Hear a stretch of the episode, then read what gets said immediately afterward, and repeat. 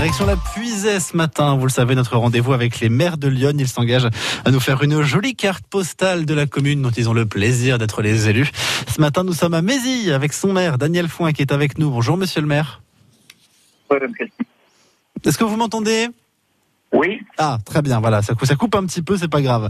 Euh, Est-ce que vous pouvez nous, nous présenter votre commune, nous la situer déjà? Alors Médille est situé au centre de la Puisée, Mhm.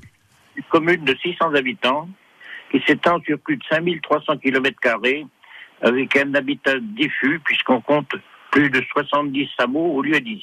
Ah oui, ça fait quand même, ça fait quand même beaucoup de hameaux pour, euh, pour, euh, j'allais dire, peu d'habitants en tous les cas, Oui. euh, moins d'habitants. Alors justement, j'imagine que ça, ça- peut euh, laisser euh, la porte ouverte à, à- à beaucoup de balades. Il y a beaucoup de nature par chez vous.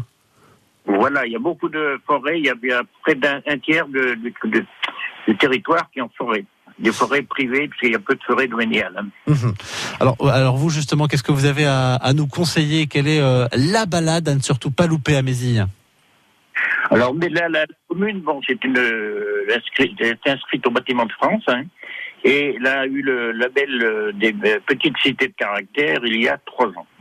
Mhm. Lorsque on peut visiter, ben, il y a le le, le guet, hein, le vieux avec le, le vieux pont, et ainsi que le, le jardin Ribaudin avec ses canaux, sa glacière et la tour qui sont très appréciés euh, et assez euh, typiques pour pour la région, notamment le guet.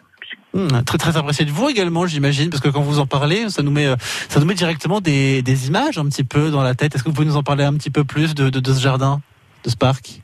Ce jardin, c'est un jardin que la commune a acquis il y a une vingtaine d'années, qui, a, qui, était qui appartient à un propriétaire.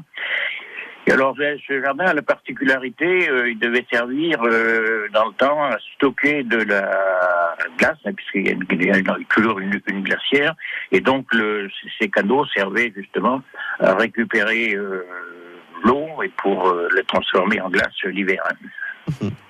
Une charmante commune, alors vous le disiez.